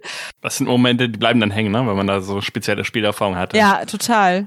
Und, die zieht ja auch so krass Energie, finde ich, diese Unsichtbarkeit. Zwei, drei Sekunden und dann ist schon die Hälfte der Energie weggeführt. Also ist gut, das ist jetzt übertrieben, aber man kommt da keine weiten Strecken mit. Die wäre sonst ja auch übermächtig. Also die ist ja auch, die wäre sonst ultra overpowered. Ich hatte im zweiten Deus Ex hatte ich diese Drohne, die man einfach vorschickt und die auch Gegner per EMP-Blast ausschalten kann. Und die war so overpowered. Ich habe das ganze Spiel, ich habe immer nur meine Drohne vorgeschickt. Ich habe wirklich, ich bin Gegner nicht mehr mehr begegnet. Ich habe meine Drohne reingeschickt, die hat alle weggeblasen, dann bin ich da durchgegangen. Und sowas ist halt nicht ideal. Es kommt mir irgendwie bekannt vor, als hätte ich das auch gemacht. Ich habe es nur einmal durchgespielt, aber irgendwie habe ich das Gefühl, ich habe das so ähnlich gemacht. Es war, glaube ich, echt, also es war völlig overpowered. Es äh, hatte auch Balance-Schwierigkeiten, der zweite Teil. Und äh, es hat schon Spaß gemacht, aber es hatte nichts mehr mit Stealth zu tun. Also ich war einfach ein, ein Drohnengott, der da durchgewütet ist durch die äh, Areale. Aber es ist ja kein Stealth-Spiel, ne? Es ist ein Spiel, das kannst du so spielen, wie du willst. Du kannst es als Stealth spielen, aber ja, kannst halt auch der rollende Panzer sein, was damals auch Ja. schon im, in den Test immer so schön äh, symbolisiert wurde. Also was ich relativ overpowered finde, so habe ich früher öfter gespielt, ist, wenn man das erste Mal dieses ja, Laserschwert, sage ich mal, bekommt, dieses Elektroschwert und dann in Kombination mit voll gepimpter Selbstheilung, dann bist du eigentlich unbesiegbar. Du kannst alle Gegner im Nahkampf besiegen, gehst hin, haust also Nahkampf muss natürlich auch entsprechend gepimpt sein, ne? Also du kannst ja verschiedene Skills, können wir hier mal ansprechen. Du kannst halt normale Schusswaffen, starke Waffen, eben wie Panzerfäuste oder ähnliches, Nahkampf, kannst du alles einzeln skillen. Und wenn du halt Nahkampf entsprechenden Skill hast und hast dazu halt die Selbstheilung, dann bist du eigentlich auch schon fast unbesiegbar. Du rennst mit diesem Laserschwert rum und one-hittest eigentlich fast alle Gegner. Genau, das ist ja sehr berüchtigt auch, diese Klinge, an die erinnere ich mich auch gut. Mit der warst du, glaube ich, sogar stark, wenn du es nicht gelevelt Also hast. die war halt zu stark, ja. Also schwierig. Ja, da muss man sich dann selber ein bisschen zurücknehmen und sagen, okay, das benutze ich jetzt nicht die ganze Zeit und laufe da rum wie so ein wild gewordener Samurai oder so. Aber es war cool, dass es ging. Richtig, man kann es ja auch einfach sich eigene Herausforderungen dann irgendwie setzen. Genau, also ich habe eben meistens halt eben No-Kill, war so das, was ich immer versucht hatte, weil dann, dann kannst du das natürlich nicht machen. Das habe ich jetzt das erste Mal gemacht. Ich wusste auch gar nicht, dass man die Gegner tatsächlich K.O. schlagen kann. Aber das lag jetzt nicht an der Give Me Deus Ex Mod, oder? Man kann die wahrscheinlich auch so mit dem Knüppel einfach unmächtig schlagen, ne? Genau, und du, also ich habe immer diesen, ähm, diesen Taser benutzt, äh, der ist halt echt auch ganz gut, aber das halt auch, der muss halt auch gut treffen. Genau, der verbraucht halt Munition. Ich habe jetzt immer Nahkampf auf der zweiten Stufe gehabt oder so und da ging es dann schon, dass ich mit diesen äh, war das ein Brecheisen? Nee, es gab, nee, so ein Schlagstock, genau. Es gab, den hat für jede zweite Wache so ungefähr dabei. Ja, ich glaube, das ging früher auch. Ich erinnere mich da irgendwie dran, dass ich das damals auch schon benutzt habe. Und dann habe ich jetzt eigentlich äh, fast jeden Gegner immer von hinten K.O. geschlagen. Und das war nochmal wieder eine ganz andere Herausforderung, ne? Weil man immer darauf achten musste, dass einen nicht ein anderer sieht, wenn man jemand anders gerade von hinten erschlägt. Dann muss man auch die Wachen irgendwie, äh, also man kann die Leichen dann, oder die ohnmächtigen Körper, es sind ja keine Leichen, kann man dann halt auch wieder wegschaffen, verstecken, was man von der Thief-Reihe vorher schon kannte. Genau, ja. Nee, aber das finde ich eben auch, also so dieses Spielerlebnis und jetzt, ich habe auch die ganze überlegt, wo ich das äh, später nochmal so hatte. Ich finde, das neue Prey zum Beispiel hat auch ein sehr ähnliches freies Spielerlebnis, wo man viele coole Sachen machen kann. Ich weiß nicht, ob du das gespielt hast. Nee, noch gar nicht. Kann ich sehr empfehlen. Es hat ja viel von Dishonored, was auch so ein bisschen in die Richtung ging. Genau, das habe ich mir jetzt gerade geholt, liegt auf meinem Pile of Shame Dishonored. Das ist, als du spielen, das ist auch sehr cool. Das ist halt eher, da ist halt schon Schleichen der Königssieg eher, das merkt man auch. Aber bei Prey nicht zwangsläufig, das ist halt eben ein bisschen anders, dadurch, dass du halt Alien-Gegner hast, äh, statt Menschen. Das sind immer diese Looking Glass-Spiele, die so diese DNA von Deus Ex und System Shock haben. Und äh, das äh, kann ich auch sehr empfehlen, wenn man Deus Ex mag, einfach mal das neue Prey sich anschauen. Ah, cool. Werde ich mir mal merken, auf jeden Fall. Kommt dann auch auf den Pile of Shame. Sehr gut. Ähm, ja, wir haben noch gar nicht über die Musik geredet. Lass uns doch da mal zu schwenken. Ja, sehr gerne. Ich äh, kann nur sagen, ich äh, liebe die Musik. Also ich habe tatsächlich äh, relativ wenig Ahnung von Musik, gebe ich ganz offen zu, weil ich mag total diesen bisschen Elektro, Synthesizer, äh, Zukunft, Cyberpunk Sound, den Deus Ex wirklich sehr cool umsetzt. Und allein diese diese Melodie, die im Menü kommt, ich kann die jetzt nicht nachmachen, weil ich unmusikalisch bin, aber ich habe die immer im Ohr, wenn ich dran denke. Die habe ich einfach so sehr in meinem Kopf verankert, weil die so ikonisch ist. Und es gibt so viele Stücke, die mich sofort in die Level zurückholen, weil die so einzigartig und äh, gut gemacht sind. Also ich äh, liebe die Musik nach wie vor sehr. Dieses Titelthema, das ist ja diese Melodie. Ja, genau. Oh mein Gott, du kannst das. da. Genau.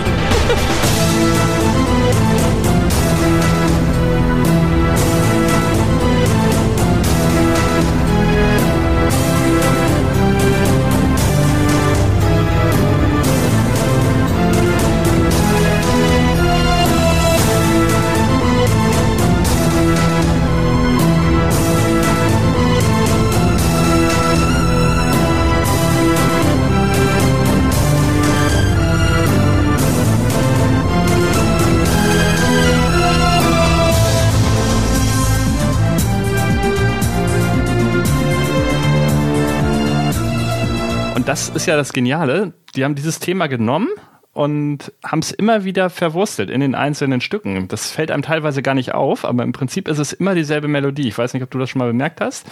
Zum Beispiel bei Hongkong Market, wenn du über diesen Markt rennst, dieses asiatische, das ist dieselbe Melodie, nur auf ein bisschen anders von, von dem Rhythmus halt. So, ich glaube, äh, gemerkt habe ich es selber nicht, aber ich habe es äh, tatsächlich mal gelesen und ich weiß noch, dass ich dann wirklich äh, beeindruckt war, weil ich mir dachte, hä, das gibt's doch nicht. Aber ich glaube, wenn man es weiß, dann hört man es. Aber es ist dieses, also es ist eine sehr geniale Idee, finde ich. Kann ich dir empfehlen, dass du da nochmal äh, dir das anhörst, irgendwie auf YouTube oder so. Ähm, dann fällt dir das, im Prinzip, wenn du darauf achtest, fällt dir das auf. Oder auch, wenn man in der Kirche unterwegs ist in Paris.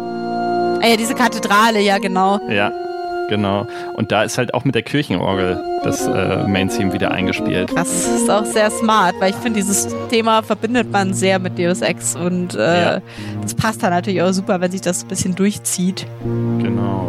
Also es sind einige, wo es dann halt wieder auftaucht nicht in jedem Lied. Also jetzt zum Beispiel dieses Unetco-Thema, was in der Basis spielt, da ist es dann nicht. Die sind ja, glaube ich, auch äh, eben nicht alle von dem gleichen Komponisten. Ne? Und wahrscheinlich ist es dann halt auch ein bisschen, äh, wenn es dann mal von einem anderen Komponisten ist, ein Lied, ich glaube, das Unetco ist ja von jemand anderem, dann äh, hört man es wahrscheinlich auch. Also fast alle Lieder sind eigentlich von Alexander Brandon. Unetco ist jetzt von Michael Vandebos. Und die sind alle so aus dieser Szene, die haben schon früher diese Mod-Musik gemacht.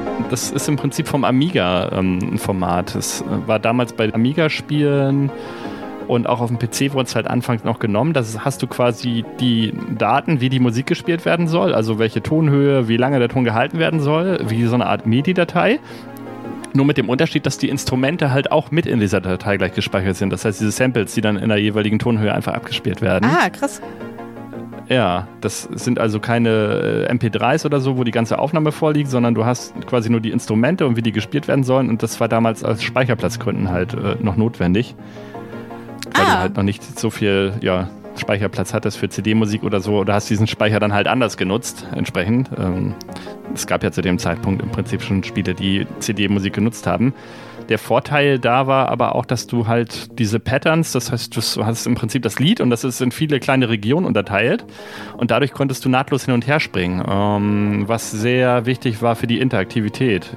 du hast ja sobald du Gegner angegriffen hast, hast du normalerweise dieses Theme gehabt, was ruhig spielt, in der schnellen Variante. Das heißt, du hast dann viel mehr Beats per Minute, das wird schneller, dramatischer, adrenalinlastiger, aber ist im Prinzip noch dasselbe Stück.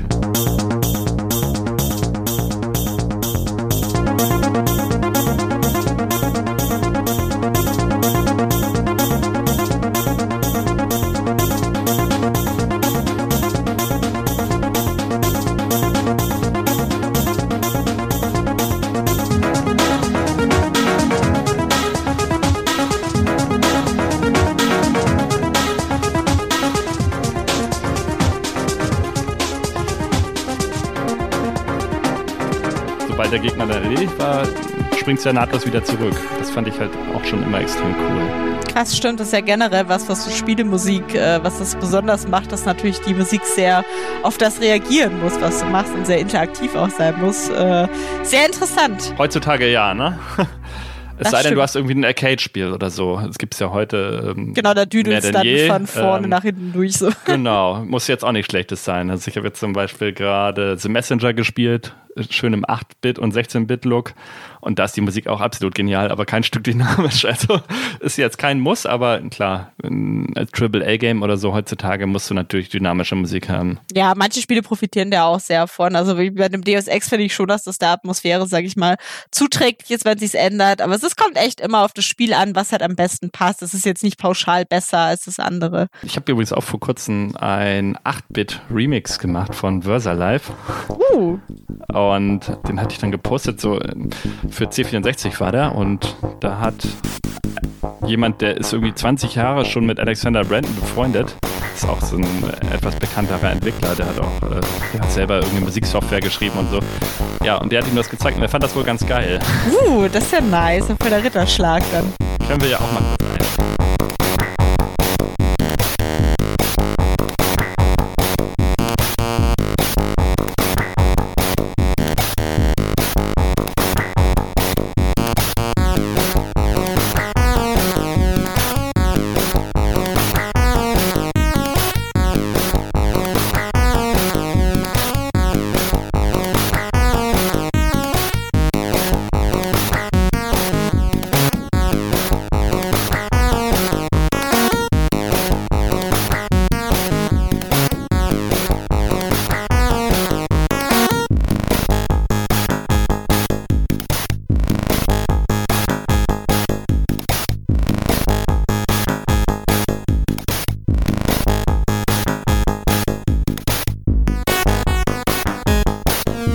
Also wie gesagt, die Musik war für mich immer ein großer Pluspunkt. Ich habe mal in irgendeinem Test, den habe ich leider nicht mehr gefunden, da stand irgendwie billige Techno-Musik oder sowas drin. Also da ging mir der Hut hoch. Also, also das stimmt auf keinen nicht. Fall. Das hat auch natürlich, wenn man jetzt mit so einer Musik gar nichts anfangen kann, ist ja oft dann, also ich sag mal, ich mag so Elektromusik auch so ganz gern oder halt diese ganze New Wave-Sache, aber ich weiß halt, gut, wenn, wenn jetzt jemand, wenn der jetzt nur Klassik hört, dann ist das für den vielleicht auch alles Lärm.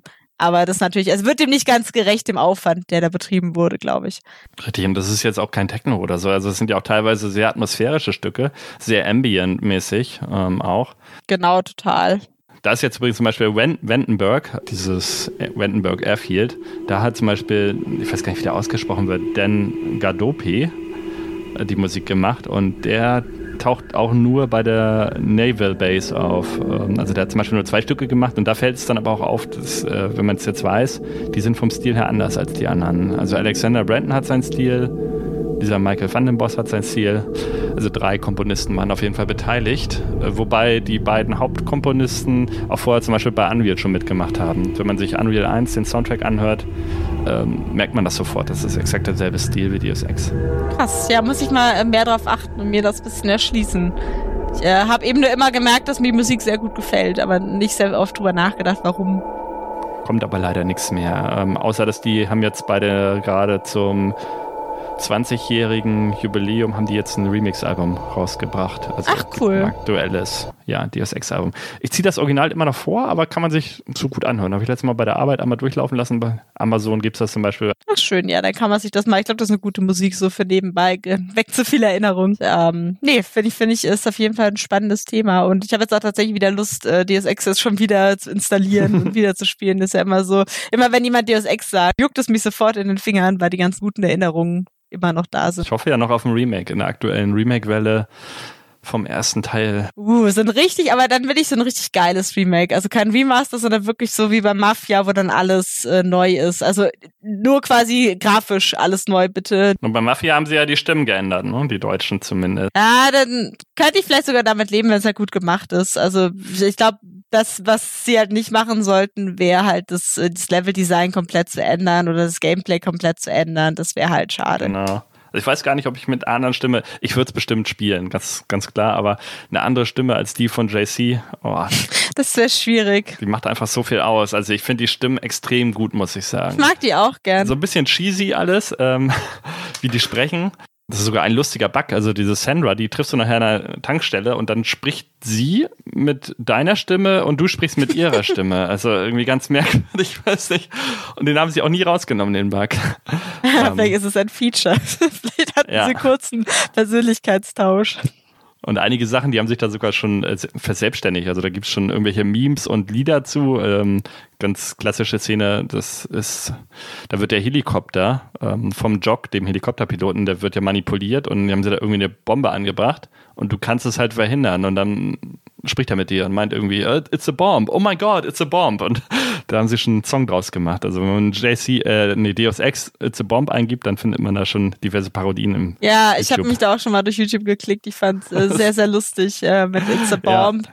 Äh, gibt es so Dialogzusammenschnitte, die völlig absurd sind und so. Äh, ist fantastisch. Richtig witzig auch, wo sie seine Stimme quasi genommen haben von JC, alle möglichen Schnipsel zusammen und dann so mit so einer indischen Scammer-Firma, die halt ein versuchen, da irgendwas anzudrehen. und dann äh, ja, regt sich der andere Typ da von der Hotline derbe auf über JC. Checkt das aber halt auch nicht. Da rechnet man wahrscheinlich unbedingt damit, dass da jemand eine Videospielfigur zusammengeschnitten hat. Aber es ist äh, fantastisch. Dasselbe gibt es mit Deus Ex 3 halt auch. Human Revolution, da gibt es auch mit diesen Scammer-Sachen. Seine fantastische Idee, da merkt man, wie, wie äh, cool die sind von den Charakteren, dass man die für sowas einsetzen kann. Zum Beispiel das eine ist aus der Medizin Medizinklinik, da sagt er ja irgendwie, I want the full program und so. Und dann ruft er da halt an und bei irgendeinem so Software-Support, give me the full program. Es passt dann auch sehr gut, das stimmt. Ja, das muss ich mir mal alles anschauen. für die Faust aufs Auge.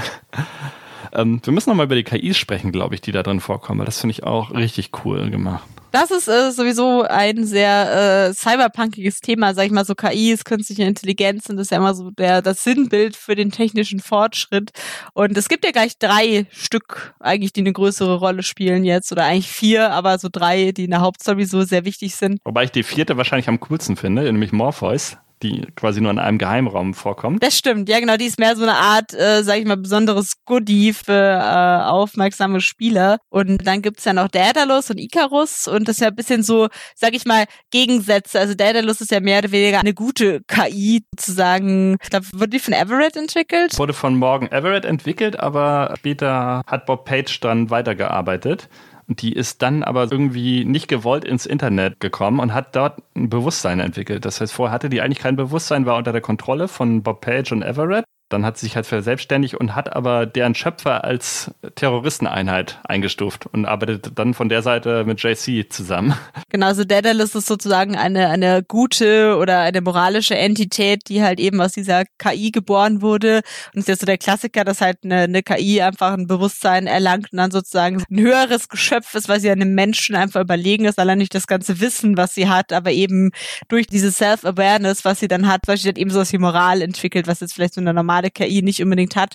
Und bei Icarus ist es ja so, dass er mehr oder weniger das böse Gegenstück, was ja dann von Bob Page entwickelt wurde, dass er dann sozusagen gegen Daedalus und JC arbeitet. Erstmal. Genau, also Icarus ist ja unter der Kontrolle und nachher verschmelzen die halt beide zu einer KI, ne? Genau, das finde ich auch immer halt ganz schön symbolisch. Man hat sozusagen die gute KI in Anführungszeichen und die böse KI und was halt am Ende rauskommt, ist ja sozusagen so ein bisschen ein harmonisches Gesamtbild, weil ist ja auch immer so dieser, dieser Klassiker ist ja für Harmonie brauchst du ja beides, halt im Gleichgewicht ist. Yin und Yang. Yin und Yang, genau.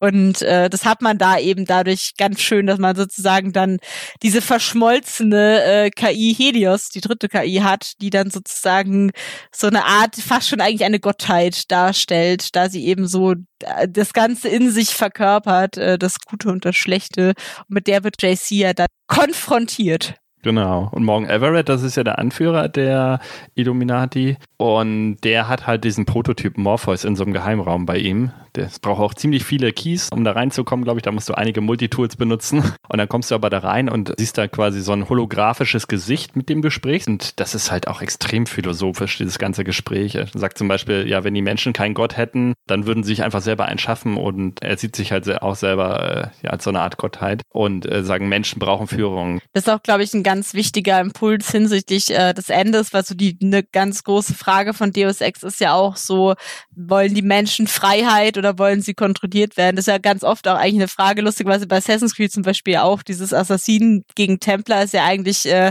Kontrolle gegen freier Wille sozusagen, was halt besser ist für die Menschen.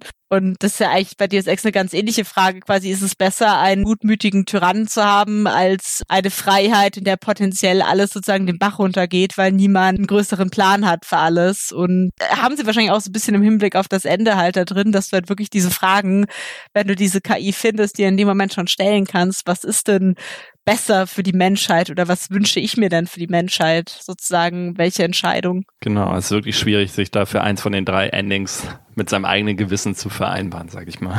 Ja, war lustigerweise bei Cyberpunk ganz ähnlich. Das hatte auch lauter Enden, wo ich mir dachte, alles hat halt Vor- und Nachteile. Und es ist echt nicht so einfach, wenn es nicht dieses perfekte Ende gibt, wo man sagt, ja, okay, das ist das Happy End und das ist das Bad Ending und das ist das Secret Ending, sondern man hat wirklich so, jedes Ende hat was für sich und was gegen sich. Und bei Deus Ex ist das eigentlich sehr ähnlich. Ja, das stimmt. Also bei anderen Spielen gibt es ja zum Beispiel zwei Good Endings, zwei Bad Endings oder so. Jetzt Silent Hill als Beispiel der erste Teil, aber hier ähm, ist eigentlich alles ein gut Schrägstrich Bad Ending. Ja, es ist nur eine Frage der Perspektive und was man selbst halt, was einem wichtig ist persönlich. Ja, dann würde ich sagen, dann kommen wir jetzt nochmal zur zeitgenössischen Kritik. Und Elena, du kannst ja anfangen. Genau, ich habe hier von der PC Player die Ausgabe 8 2000 das äh, Fazit von Udo Hoffmann. Der äh, schreibt folgendermaßen, er vergibt eine 91 und schreibt äh, hier also eine sehr angemessene Wertung, wie ich finde. Äh, hier ein Zitat.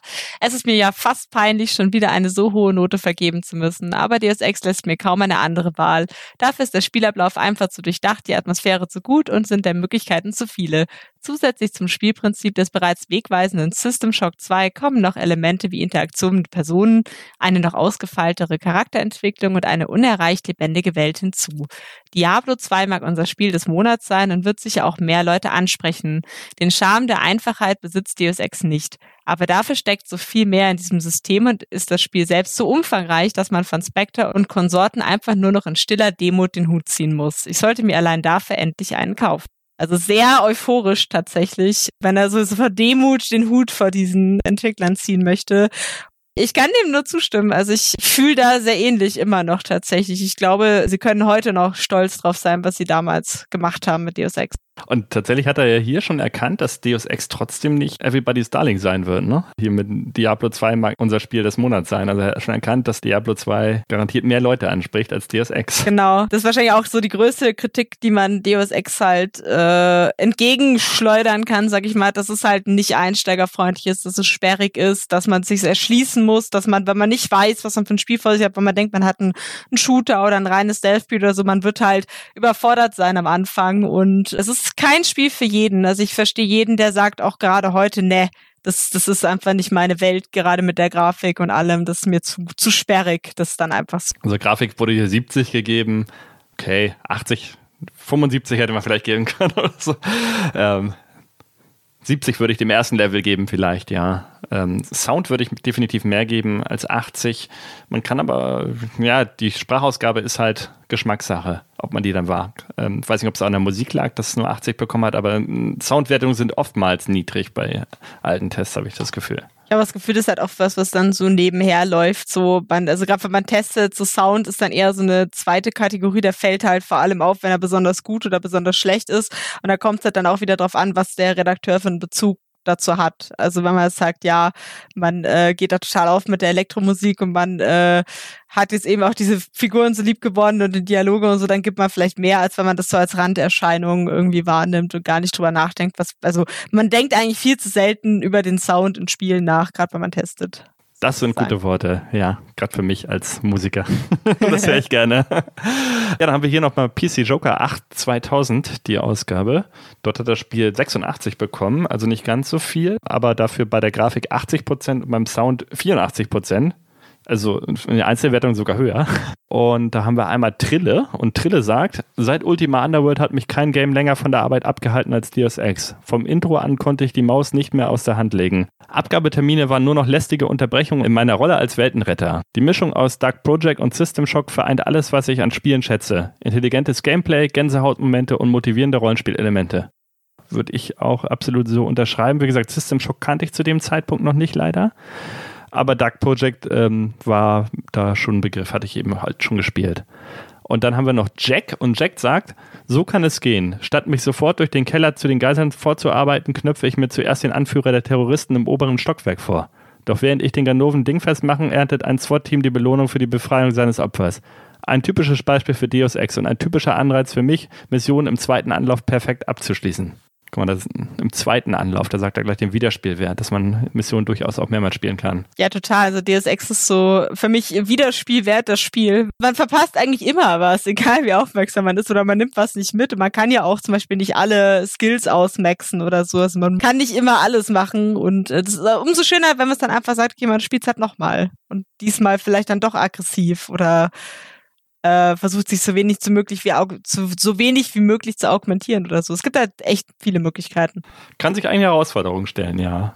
Was ich total cool fand, dass es damals auch so Boni gab für Erforschungssachen. Also es hieß dann auch er Erforschungsbonus. Das heißt, wenn du einfach Bereiche entdeckst, die ein bisschen versteckter waren, dann hast du dafür Erfahrungspunkte bekommen. Einfach nur, dass du es entdeckt hast. Das haben sie im zweiten Teil leider komplett gestrichen zum Beispiel. Schade, weil das finde ich eigentlich echt immer cool, einfach Wege zu finden, Leute fürs Erkunden zu belohnen, weil das äh, oft frustrierend ist. Man, also ich bin jemand, ich erkunde wahnsinnig gerne, aber wenn man dann nichts Besonderes dafür bekommt, dann ist man immer ein bisschen enttäuscht, wenn man sich dachte, ja toll, dann äh, wieso habt ihr denn all das gebaut, wenn ihr nicht wollt, dass ich sehe? Da schadet so ein Anreiz nicht, sei es jetzt eben ein spannendes Detail, was man findet, oder halt wirklich Erfahrungspunkte. Da sagt, okay, ich werde halt stärker, wenn ich mehr erkundet habe und mehr gesehen habe. Ja, können wir unser persönliches Fazit nochmal ziehen? Ja, ich äh, fange gern an. Ich bin jetzt so voller, äh, voller Deus Ex im Kopf. Ich würde sagen, mein Fazit ist, es ist ein Spiel, was nicht unbedingt das Zugänglichste ist, was nicht unbedingt das Schönste ist, was manchmal sperrig ist, manchmal kompliziert, manchmal frustrierend. Aber es ist wirklich, es hat die Seele eines Meisterwerks heute immer noch, eben weil es so viel Seele hat, weil es so viele Ebenen hat bei der Story, beim Gameplay, bei der Welt. Nichts in Deus Ex ist, wie es scheint, sondern alles ist tiefer, alles ist komplizierter, alles ist faszinierend faszinierender. Und deswegen kann man sich, glaube ich, auch heute immer noch in dieser Welt verlieren und einfach, ja, wirklich einfach so die Essenz eines Spiels, nämlich diese Interaktivität, dieses Ausprobieren, dieses mal eine Rolle spielen, mal irgendwie völlig verrückt sein und bescheuert sein und das Spiel reagiert darauf und es funktioniert. Das, was du in der Realität einfach nicht haben kannst, äh, das gibt einem Deus Ex. Und das äh, hat mir seitdem kein Spiel in dieses, auf diese Art und Weise so gegeben. Ja, was soll ich da noch zu sagen? Also du hast es eigentlich schon alles gesagt, ähm, genauso wie ich das auch noch sehe.